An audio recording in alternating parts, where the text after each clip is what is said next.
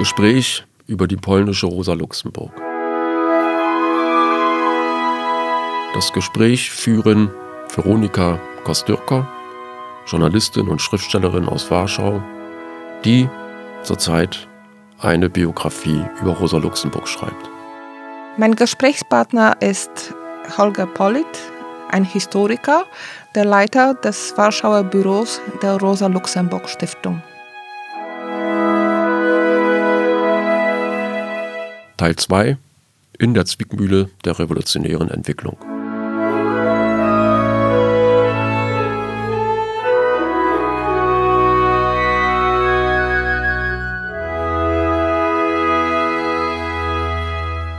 In Polen nennt man Rosa Luxemburg eine Kommunistin und das ist keine neutrale Bezeichnung, denn äh, seit einigen Jahren ist hier die sogenannte kommunistische Propaganda verboten, gesetzlich verboten. Äh, wie würden Sie eigentlich Rosa Luxemburg nennen? War sie eine Kommunistin, Sozialistin, Sozialdemokratin oder gar eine Bolschewistin? Ja, kurz ähm, gesagt äh, war sie, würde ich das so sagen, eine Sozialdemokratin, eine deutsch, äh, stolze Sozialdemokratin. Wir hatten ja beim letzten Mal darauf hingewiesen, dass die ganze Parteigründung ihre Richtung äh, sehr bewusst diesen Namen annahm, Sozialdemokrat, äh, Sozialdemokratie. Ähm, die, diese Frage, die Sie jetzt aufwerfen, hat natürlich sehr viel zu tun mit den Entwicklungen nach dem Ausbruch des Ersten Weltkrieges. Rosa Luxemburg äh, schreibt 1915 übrigens im Gefängnis eine Abrechnung mit der bisherigen, äh, vor allem Deutsch, deutschen Sozialdemokratie, die Krise der Sozialdemokratie.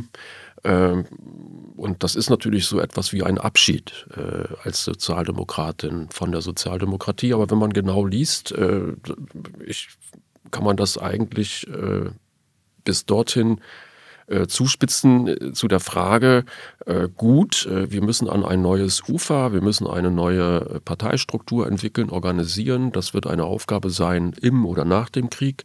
Die Frage bleibt aber, was nehmen wir mit von der bisherigen Sozialdemokratie? Und wenn man genau liest, dann will sie eigentlich fast alles mitnehmen. Also zumindest sehr viel. Fast alles, bis auf? Ja, bis auf äh, Dinge, die dann äh, zu tun haben, vor allem natürlich mit den Entscheidungen im äh, Umfeld des Ausbruchs des Ersten Weltkrieges. Also die ganze Militarismusfrage, die ganze Frage der, in Deutsch heißt das die Burgfriedenspolitik, dass wir jetzt also keine inneren äh, Feinde mehr kennen, nur noch äußere Feinde und so weiter und so fort.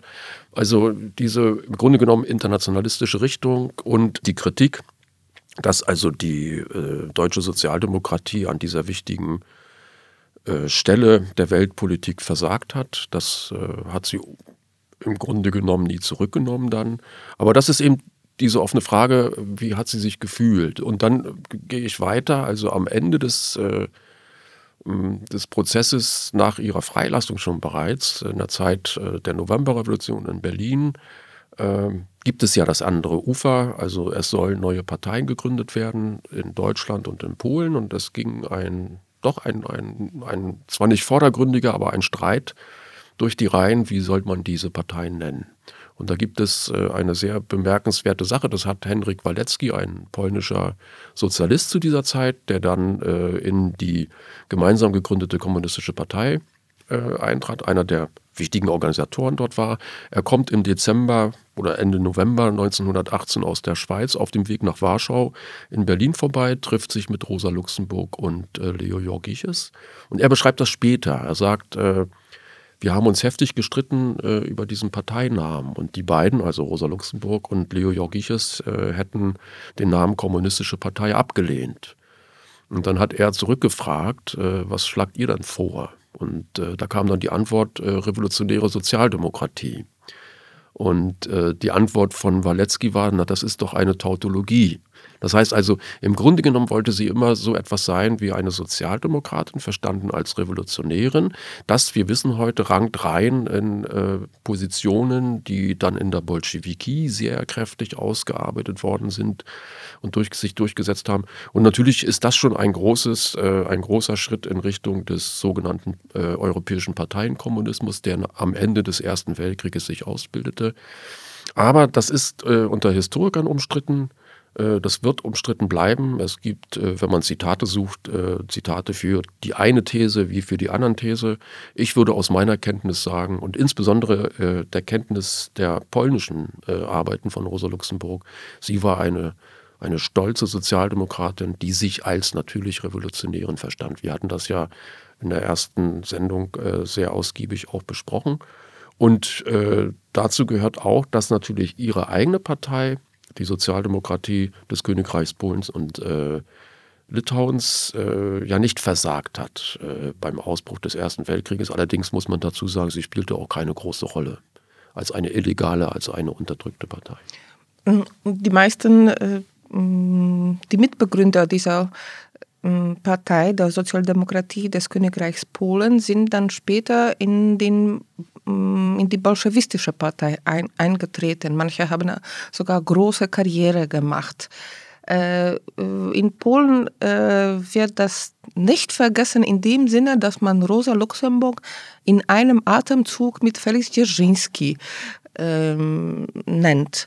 Äh, und das ist also denkbar das Schlimmste, das man in Polen über eine historische äh, Gestalt sagen kann. Was würden Sie dazu sagen?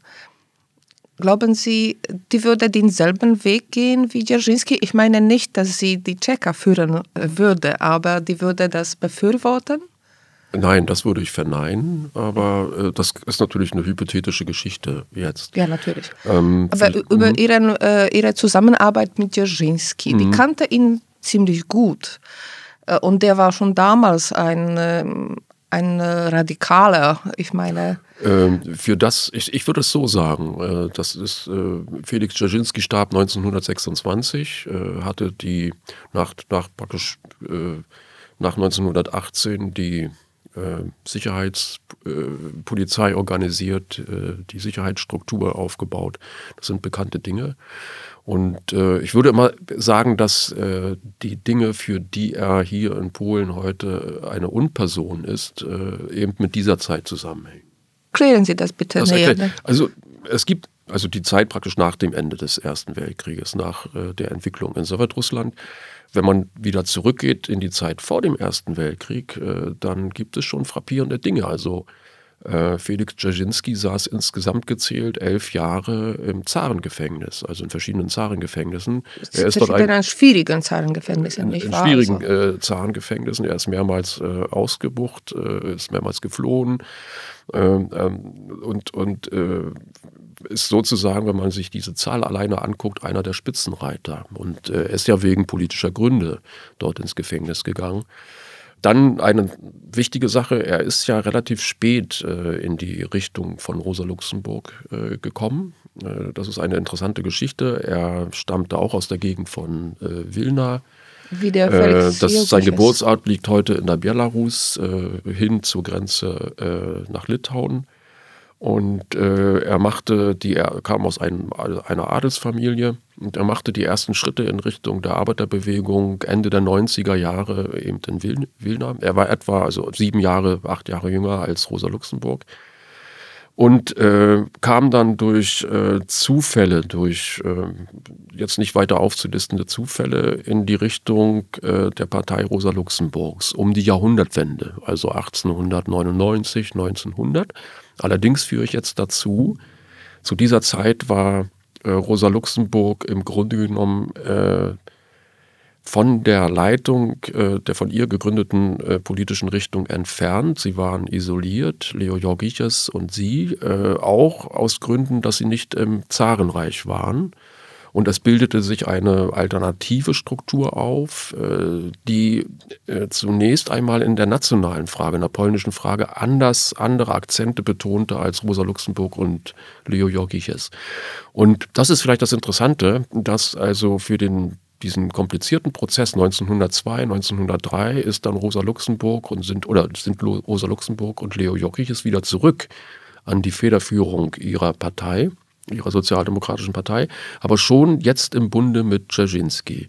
Und dieser ganz eigenartige Name, der bis heute schwer zu erklären ist, also Sozialdemokratie des Königreich, Königreichs Polen und Litauens, äh, der hat mit Dzerzhinsky zu tun, der brachte sozusagen litauische Strukturen rein in die Partei, die aber nicht das heutige Litauen betreffen, das nationale Litauen, sondern äh, so äh, Arbeiterstrukturen aus zum Beispiel Białystok äh, oder aus äh, Wilna, die Polnisch sprachen, aber eben in dem historischen Gebiet Litauens hatte äh, zu Hause waren. Hat es äh, nichts zu tun mit den litauischen Ursprüngen von Leon Jogiches? Nein, das sind ja keine litauischen Ursprünge. Er kam aus Wilna, das war eine Stadt, in der es Juden und Polen gab und kaum Litauer.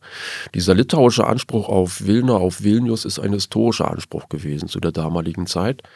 Äh, also Leo Jogiches hätte sich nie als äh, äh, Litauer im nationalen Sinne verstanden. Auch nicht als litauischer Jude. Auch nicht. Sogenannter Litvak. Ja, Litvak ist, aber das ist eine komplizierte Geschichte für den, für den deutschen ja. Leser zu, zu erklären, wer nun der Litvak ist. Das ist also ein, ein Jude, der aus dem Osten kommt und eigentlich kein richtiger Pole werden kann äh, auch wenn er Polnisch spricht. Äh, deswegen werfe ich jetzt ein, also ja. Rosa Luxemburg hat nach äh, der, dem Kontakt mit Leo Jockich es ihm sehr schnell beigebracht, äh, dass er also Polnisch sprechen solle und dass er eigentlich ein, ein Pole sei, also ein, ein polnischer Jude oder ein jüdischer Pole.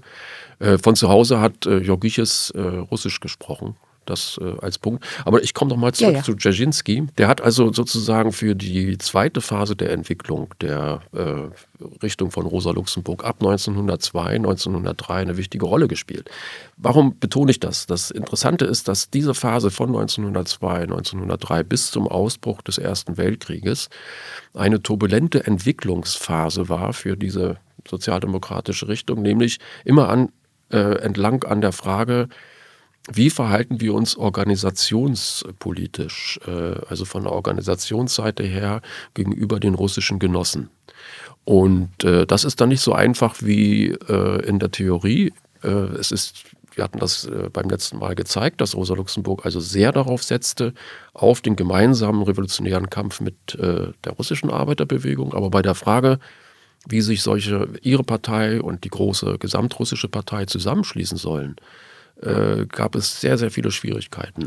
Und ich werfe das ein, sie hatte immer als ein Bild, als ein Vorbild eigentlich die Situation in Deutschland so ein bisschen im, im Kopf, nämlich, dass es da nur eine SPD, also eine sozialdemokratische Partei geben kann und nicht noch irgendwelche an, an, entlang an nationalen Strukturen äh, aufgebaute Absplitterungen. Und insofern ist sehr interessant, wie sie sich selber äh, in diesem Fall verhielt und das zum Schluss, hatte ganz viel zu tun mit dem Konflikt äh, zwischen Rosa Luxemburg und äh, Wladimir Ilyich Lenin. Ja, äh, wir kommen gleich ähm, dazu. Da, da, das war meine nächste Frage. Ich wollte Sie nur fragen, äh, äh, über diese, dieses Verhältnis der beiden Parteien. War am Ende dieses Prozesses die polnische Partei der russischen unterordnet? Am Ende, also nach der Vereinigung oder nach dem Zusammenschluss äh, vielleicht? Es ist eine sehr schöne Geschichte. Ich wollte jetzt noch mal ja. äh, nur einwerfen, äh, also Dzerzhinsky hat diesen Prozess mitbegleitet und äh, er hat aber ab 1906 äh, immer stärkere, auch aus, aus ganz äh, naheliegenden äh, biografischen Gründen, auch aus Gründen, dass äh, Rosa Luxemburg und Leo Jogiches immer weniger Möglichkeiten hatten, direkt im Zarenreich zu sein. Die Revolution schloss das praktisch ab ähm, war er einer, der äh, im Vergleich zu den anderen beiden zunehmend auf leninsche Positionen überging in dieser Entwicklung. Das kann man nachweisen. Und das ist so ein Punkt, der sich dann nach dem Ersten Weltkrieg bei ihm in eine spezifische Richtung entwickelt hat. Insofern nochmal würde ich also dieses Nein äh, mit begründen. Das ist bei Rosa Luxemburg, zumindest was man anhand ihrer Arbeiten kennt äh, und nachweisen kann, heute etwas anders angelegt zu diesem Verhältnis äh, zwischen den beiden sozialdemokratischen Parteien, also der 1902 praktisch wiedergegründeten Sozialdemokratie des Königreichs Polens und Litauens unter Führung von Jogiches und äh, Rosa Luxemburg, wobei sie hat nie ein offizielles Parteiamt dort gehabt. Sie stand immer ein bisschen im Hintergrund und hat sehr viele Dinge Leo Jogiches machen lassen. Und der äh, russischen Sozialdemokratischen Arbeiterpartei, SDAPR, äh, die im Grunde genommen auch erst 1903 äh, im eigentlichen parteipolitischen Sinne auf die Bühne gekommen ist, äh, war von Anfang an eine sehr komplizierte Geschichte. 1903 hatte die Rosa-Luxemburg-Partei äh, die feste Absicht, äh, dieser gesamtrussischen Partei beizutreten.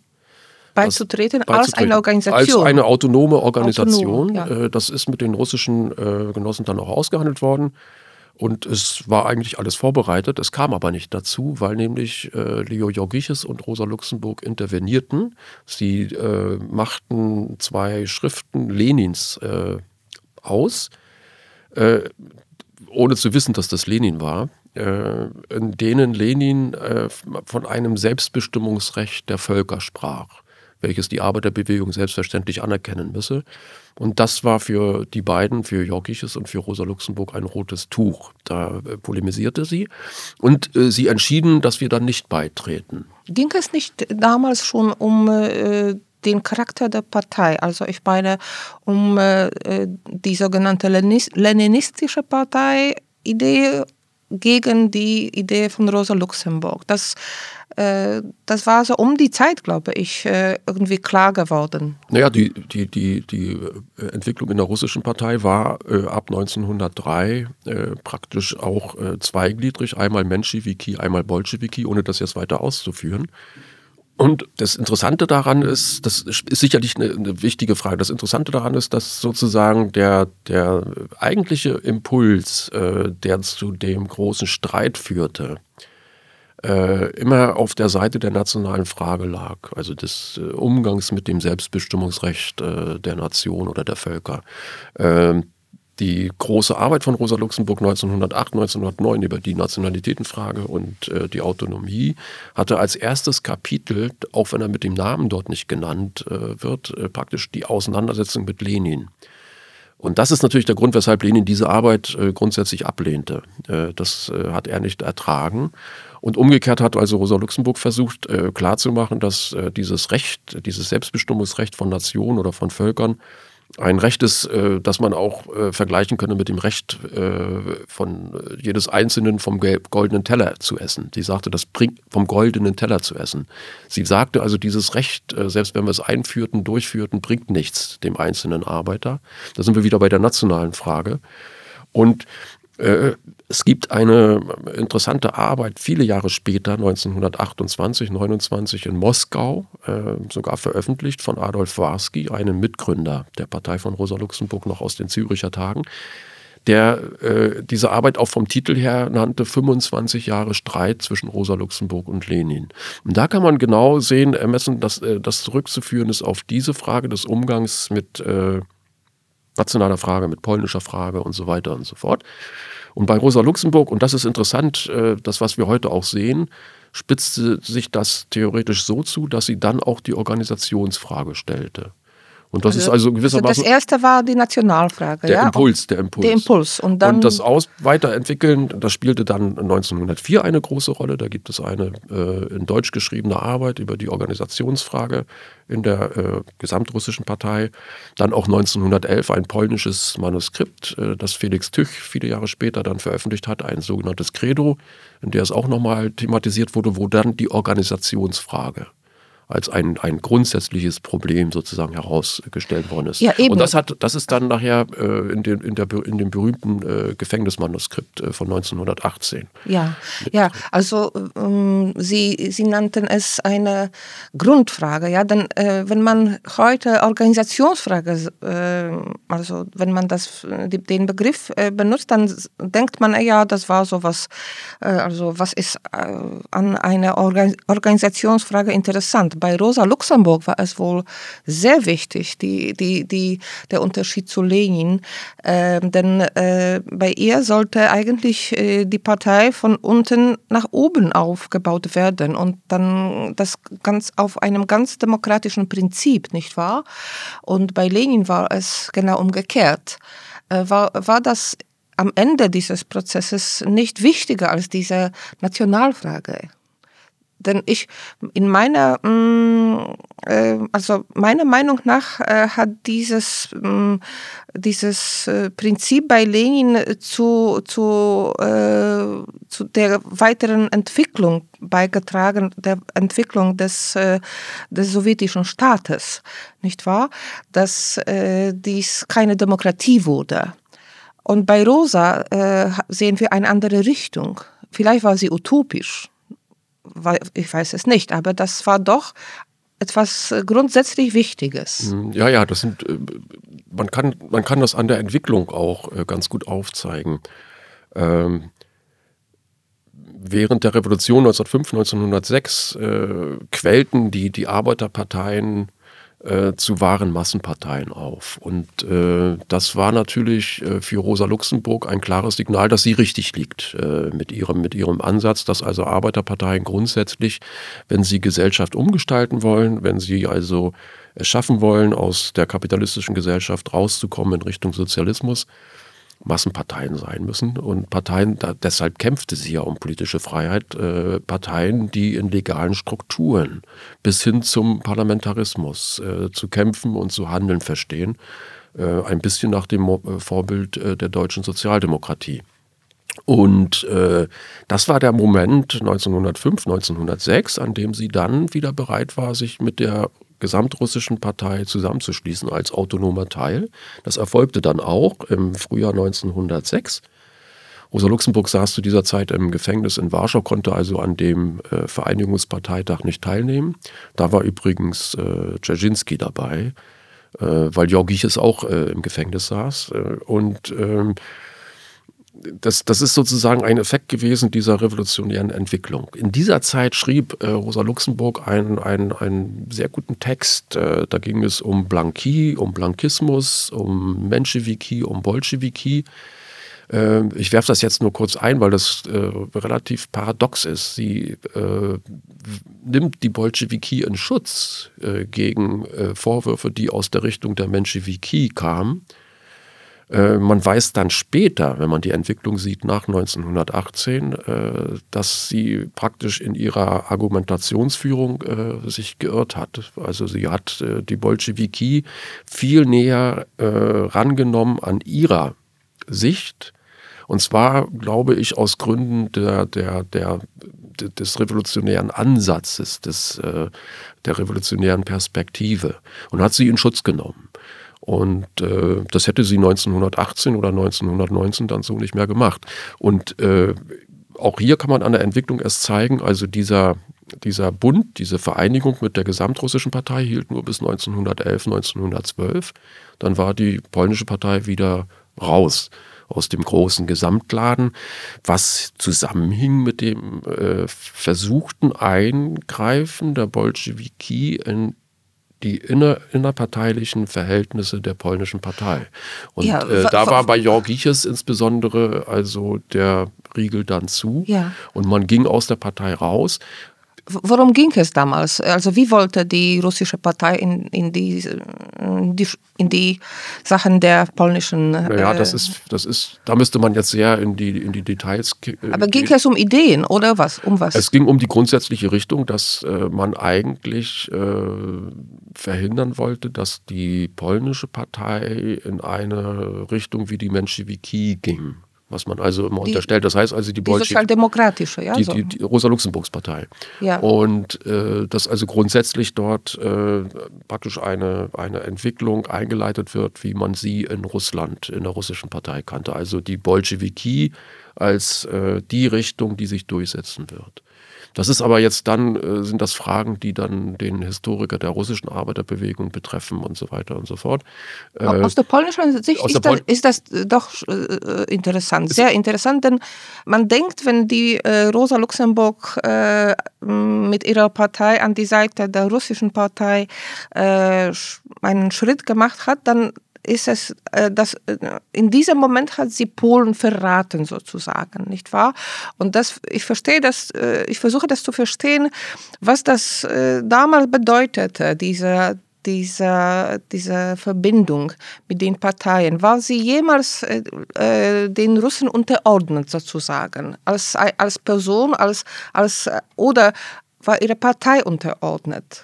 Hörte sie auf irgendeine Hinweise aus, äh, aus Petersburg? Nein, nein, das war, das war in, dem, in dem Vereinigungsprotokoll sehr gut ausgehandelt. Also die äh, Sozialdemokratie des Königreichs Polens und Litauens blieb eine autonome Partei, blieb selbstständig. Auch programmatisch? Programmatisch, auch äh, eigene Parteitage und so weiter. Äh, da war nichts, auch ist auch äh, für den Historiker nichts zu finden oder so. Da gibt es äh, keinen Millimeter, der dort preisgegeben wurde, weil das gemeinsame Ziel sozusagen akzeptiert wurde. Und deshalb werfe ich nochmal ein, aber nach 1912 war das vorbei. Und das sind Fakten, die dann eine Rolle spielten in, in dem Moment nach, am Ende des Ersten Weltkrieges oder an der Jahreswende 1918, 1919 äh, in Richtung einer neuen äh, kommunistischen Internationale. Äh, Rosa Luxemburg, äh, das weiß man, äh, wäre dagegen gewesen, Leo Jorgiches auch. Und das äh, speist sich gewissermaßen aus den Erfahrungen, der, aus, oh, das speist sich also gewissermaßen aus den Erfahrungen der früheren Jahre also von 1906 bis 1911, 1912. Die äh, wollte nicht dominiert werden. Sie ja? wollte nicht dominiert werden und nicht äh, sozusagen vereinnahmt werden für eine ja. Richtung, äh, für die sie nicht war und äh, für die sie auch keine politische Verantwortung übernehmen konnte und wollte. Wir hatten ja beim letzten Mal schon gesagt, und das komme ich nochmal zurück, dass, äh, dass also Rosa Luxemburg eigentlich einen Ansatz hatte, möglichst wenig Opfer möglichst wenig, äh, also Kämpfer, Klassenkämpfer, Arbeiter zu opfern.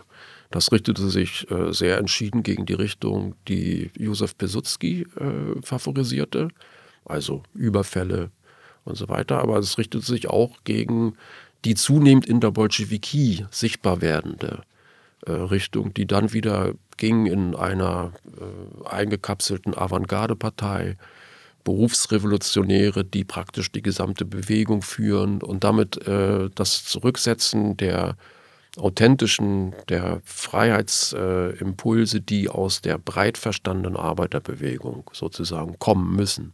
Äh, der, der große Punkt, der den Rosa Luxemburg in diesen Jahren dann auch äh, entwickelt hat, äh, sind zum Beispiel solche Fragen, äh, dass man in Richtung Sozialismus nur mit der Mehrheit äh, marschieren kann. Wenn man keine Mehrheit hat, äh, muss man wieder zurückgehen.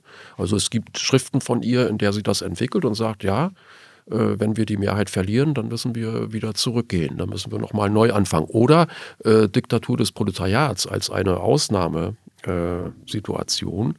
Äh, sehr kurz, nicht so lang wie möglich, sondern so kurz wie möglich und unter Beibehaltung, hochinteressant, äh, der drei elementaren äh, bürgerlichen Grundfreiheiten, also der Freiheit des Wortes, der Freiheit der Organisation und der Freiheit äh, der Vereinigung, äh, der, der mhm. Versammlung. Die Mehrheit hatte ihre Partei, also äh, die äh, Spartakus-Gruppe, äh, im Januar 1918 nicht, 1919, Entschuldigung, und nicht desto weniger äh, haben sie den Aufstand gemacht. Spielte da Karol Radek eine Rolle, der äh, Entsandte von Lenin nach Berlin. Äh, der war dabei, äh, als Rosa Luxemburg bei der mm, Gründung der Kommunistischen Partei Deutschland dabei war. Da war auch der Karol Radek, äh, ein in Polen im, da, äh, im damaligen Russland geborener, polnisch äh, sprach, sprechender Jude. Wie würden Sie ihr, seine Rolle bezeichnen? Und ihr Verhältnis? Ja, Karol, das ist jetzt ein eigenes Thema. Also Karol Rade, Radek. Ähm ich meine, es ist ein eigenes Thema, mhm. aber das war, er war damals ein Entsandter von Lenin. Mhm. Äh, ja, ja, deswegen. Naja, Karol Radek äh, spielte äh, ab 1911, 1912 äh, in der äh, SDKPIL, also in der Partei von Rosa Luxemburg äh, eine Rolle, eine nicht kleine Rolle, aber als Gegner Rosa Luxemburgs und Leo Jogiches. Ähm, und insofern will ich ein bisschen, versuche ich ein bisschen äh, bei den, bei den polnischen Dingen zu bleiben. Ja. Äh, Karol Radak ist so ein, ein gutes Beispiel, der ist dann also relativ äh, konsequent und relativ zielstrebig äh, übergegangen auf die Position der Bolschewiki. Das heißt, er ist dann schon nicht mehr als äh, Vertreter der polnischen Partei oder weniger der polnischen Partei gekommen, sondern als Vertreter der Eben, ja. Gesamtpartei. Also sie sagten das als Vertreter Lenins. Äh, da wäre ich jetzt sehr vorsichtig. Äh, was ich weiß äh, oder was ich anführen würde, ist, dass bei Rosa Luxemburg natürlich zu dieser Zeit zumindest ein Gedanke immer eine große Rolle spielte. Sie sagte in ihrer Kritik der russischen Revolution oder sie schrieb in ihrer Kritik der russischen Revolution damals im Gefängnis im Spätsommer 1918, ähm, dass natürlich alle Vorwürfe gegen die Bolschewiki gegen Lenin oder also gegen die äh, russische Revolutionsrichtung äh, immer zugleich Vorwürfe gegen uns im Westen sind. Wieso? Wieso? Äh, weil wir praktisch hier äh, die Revolution nicht vorangetrieben haben. Und erst wenn wir sie also hier im Westen vorantreiben, dann können wir versuchen, das wieder auszumerzen, was dort äh, in Russland schiefläuft. Das ist zum Beispiel die Frage des Terrors. Ich werfe das jetzt bloß mal ganz kurz ein. Und insofern, da streiten die Historiker, äh, das ist eine sehr, sehr umstrittene Sache. Also diese letzten Wochen von Rosa Luxemburg, diese Überlegung, dass man also praktisch doch eine Revolution erzwingen kann. Eben. Ja. Ja, aber sie war eben tief überzeugt, dass der Westen eigentlich einer Revolution schuldig ist. Also wir dürfen die Russen nicht alleine lassen. Und da gibt es äh, aus meiner Sicht so zwei vielleicht ganz wichtige Dinge, die in den polnischen Schriften von Rosa Luxemburg immer eine Rolle spielten. Erstens, äh, der, der, der tiefe Gedanke, äh, dass praktisch äh, man in Richtung des Sozialismus nur im Rahmen der, der einer Weltrevolution oder zumindest der Revolution in den äh, hochentwickelten Ländern kommen kann. Da gibt es also von ihr sehr schöne Formulierungen, wo sie sagte, also ein Sozialismus kann nicht entstehen in einem Krehwinkel oder Kleinkleckersdorf und äh, fügte dann mal zu, und sei es noch so groß. Damit meinte sie natürlich Russland. und wir, äh, wir wissen heute, äh, dass natürlich dann das Konzept, Stalins Konzept, äh, der, der Weg, äh, der, der Aufbau des Sozialismus in einem Land, also in diesem großen, riesengroßen Kleinkleckersdorf, äh, eine Sackgasse war, eine historische Sackgasse war. Und das wusste Rosa Luxemburg, das hat sie mehrmals niedergeschrieben. Werfe ich jetzt nicht ein, um sie zu schützen oder so, sondern nur, äh, die, die, diese, diese Richtung einmal zu äh, bedenken. Und das Zweite, was sie immer umtrieb und in dem Verhältnis, das ist sehr schön, äh, weil Sie auch danach gefragt haben, nach dem, also im Verhältnis zu den, äh, zu den russischen äh, Genossen in der Gesamtpartei, nennen wir sie mal, in dieser revolutionären Richtung, war bei ihr immer so ein bisschen der erhobene Zeigefinger der also in diese Richtung ging, ihr müsst dran denken, ihr alleine schafft es nicht den tief sitzenden Zarismus, nennen wir es mal so allgemein, also diese, diese Zarenherrschaft, die mehrere Jahrhunderte auf dem russischen Volk, auf der russischen Gesellschaft lastete. Ihr alleine schafft es nicht, das rauszubekommen aus der russischen Gesellschaft. Dafür braucht ihr auch diese Weltrevolution und dafür braucht ihr auch den Westen. Äh, ganz kurz, sie sah natürlich ihre polnische Partei als den Transmissionsriemen, also als die Brücke zwischen dem russischen Osten und dem sozialdemokratischen Westen. Hm. hm spielte bei äh, Rosas Verhältnis zu Lenin auch ähm, äh, Leon Jogiches eine Rolle. Ich meine, viele Historiker sprechen über seinen persönlichen Konflikt mit Lenin, eine, ähm, eine Konkurrenz oder äh, wie sollte man es nennen, ähm, eine hintergründige Konkurrenz. Äh, ähm, das wird öfters äh, so bezeichnet. Äh, Lenin ähm, sah in Jogiches einen Intriganten in der russischen Partei. Hatte es einen Einfluss auf Rosa, auf ihre Distanzierung von Lenin? Ich, äh, ja, sicherlich. Also ähm, als Intrigant hat schon äh, äh, Plechanow äh, Jorgiches äh, abgewehrt äh, und sich bei Engels zum Beispiel beschwert, also ganz am Anfang der Entwicklung. Ähm, das ist sicherlich eine, eine die, die, die schwierig, vielleicht der schwierige Charakter, die schwierige Persönlichkeit von Jokiches, äh, die ich jetzt nicht einschätzen mag. Ich, er war sehr misstrauisch, nicht wahr? Äh, wahrscheinlich ja. ja. Äh, wenn man äh, das, was Felix Tüch äh, wollte und auch empfahl, äh, an die, an die Schriften herangeht, die es doch von Leo Jokiches gibt, alle polnisch geschrieben, meistens bis zum Ersten Weltkrieg, äh, und an die äh, erkennbaren strategischen Gedanken, dann sieht man, dass es ein sehr äh, phänomenaler politischer Kopf war. Grundsätzlich gibt es eine ganze Reihe von, von Historikern dieser Zeit, die heute dazu neigen, in Lenin, äh, in, in, in Georgiches äh, einen Anti-Lenin zu sehen.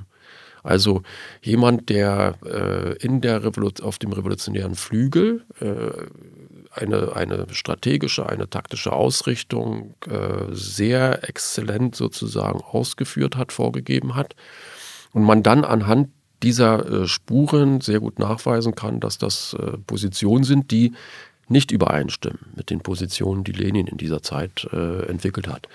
Ähm, da, kommt, da, da spielt äh, grundsätzlich eine Rolle, dass Lenin natürlich die eigentliche russische Gesellschaft viel besser kannte, äh, wusste, also mit dem Umgang mit äh, den Bauernmassen und so weiter, dass also bestimmte Dinge, die in der Revolution von 1905 und 6 nicht äh, geklappt haben, anders aufgelistet, aufgereiht werden müssen. Und äh, Jorgiches blieb eben grundsätzlich äh, bei dem Konzept der Arbeiterrevolution. Und äh, das ist eigentlich das, was äh, Rosa Luxemburg dann in ihren Schriften auch umsetzt. Und meines Erachtens ist das jener, äh, äh also jene Spannung äh, und äh, jener Zusammenhang, der die beiden, Rosa Luxemburg und auch Leo Jorgiches, zusammenhielt als politische Partner, auch nach der persönlichen Trennung. Das ist ja auch in der Geschichte nicht allzu oft, dass also, wenn man sich trennt, dann man doch äh, die engsten politischen Partner bis zum Schluss bleibt. Und insofern ist die Persönlichkeit von Leo Jorgiches eigentlich noch zu entdecken. Felix Tüch, den ich schon angesprochen hatte, hatte das vorgehabt. Äh, es hat aus bestimmten Gründen äh, nicht geklappt, aber er hat äh, ganz wichtige Ansätze sozusagen gehoben, herausgehoben und man kann das heute in Teilen ganz gut rekonstruieren. Obwohl ja. es nicht leicht wird, denn äh, Leo Jogiches wollte im Hintergrund bleiben. Ja. Es, er wollte äh, keine Spuren hinterlassen und das ist ihm weitgehend gelungen. Leo Jogiches kannte in Wilna den Josef Piłsudski als junger Mann, als beide jung waren. Die, die waren äh, fast gleichaltrig, nicht wahr? Und äh, haben zur, selb zur, selben Zeit in Wilna äh, politisch gearbeitet. Ähm, und äh, ähm, äh, Józef Piłsudski ist später zu einer Symbolfigur der anderen sozialistischen Partei in Polen geworden, eigentlich ist er eine Symbolfigur für, äh, für mm, die Wiederherstellung der polnischen Unabhängigkeit äh, geworden. hat Rosa Luxemburg Piłsudski kennengelernt? Wie war das Verhältnis zwischen ihnen? Ja, ich würde sagen, persönlich, ob sie sich kennengelernt haben, eher nicht. Äh, äh, da müsste man nochmal nachgucken, genau. Äh, Besutzky äh, war, äh, hat dann ein, also ein wichtiges Zentrum seines politischen Denkens äh, Krakau, Krakow gehabt. Äh, es ist ja auch eine Zeitung, die dann von dort aus äh, für die eigentlich für, die, für seine Richtung im äh, Zarenreich äh, erschienen und geschrieben worden ist. Und das hat Rosa Luxemburg sehr aufmerksam verfolgt, diese Entwicklung.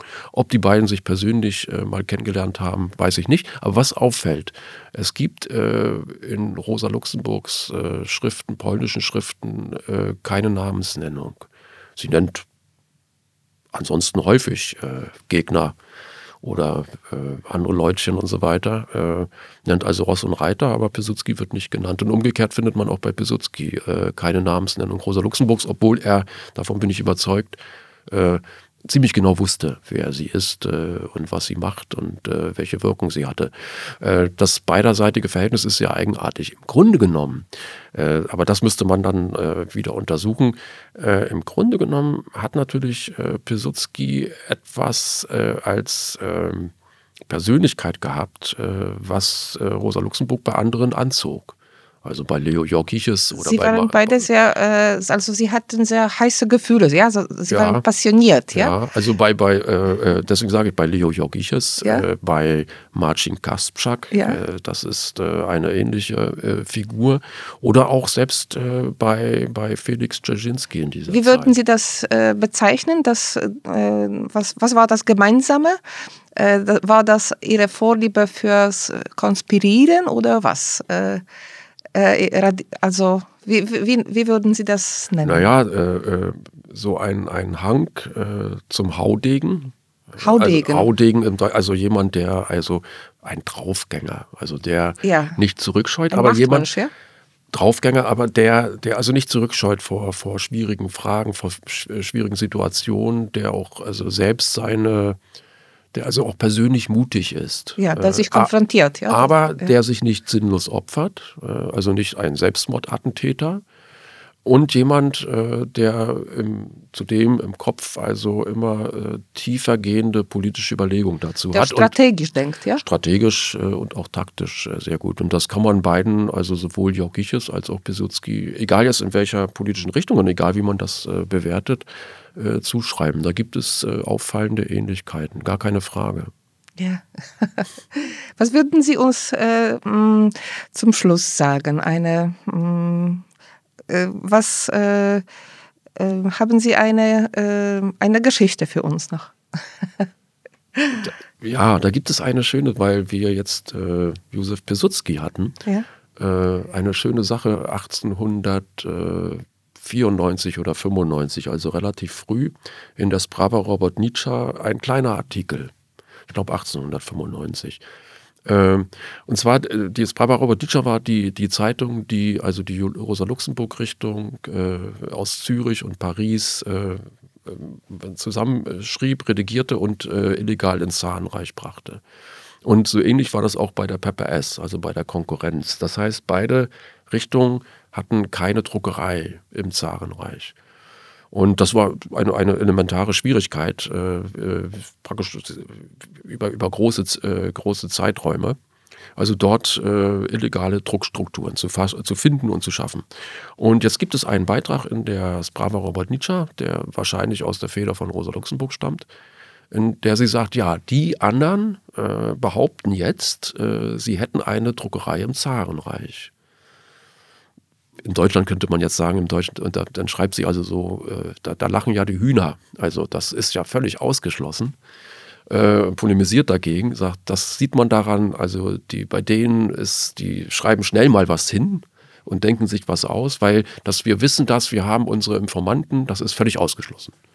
Wegen der Ochrana und Wegen, während der, der, der, richtig, der richtig, Scha- richtig. geheimen Polizei. Ja, ja, und, ja. tatsächlich äh, war äh, zu dieser in der Gegend von äh, Wilna, also der, der praktisch des, Lit, des heute, also des litauischen Raumes, äh, schaffte es Josef Pilsudski äh, illegal eine Druckerei, eine moderne Druckerei aufzubauen. Äh, übrigens im Bunde mit Wilhelm Liebknecht, äh, der besorgte eine praktisch äh, eine deutsche Druckerei, also eine Druckerei aus Deutschland, die dann in Einzelteile äh, zerlegt wurde und dann illegal ins Zarenreich geschmuggelt wurde und tatsächlich äh, die Zeitung der Konkurrenz dann im Zarenreich äh, druckte.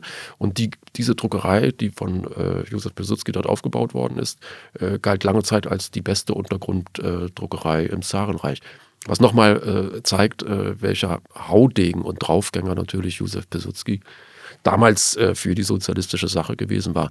Das ist interessant, weil äh, Rosa schreibt, also Rosa Luxemburg schreibt dort, polemisiert dort, äh, gibt ihrem, also im ganzen Temperament sozusagen Ausdruck und im Grunde genommen ist es eine historisch sehr schöne Sache.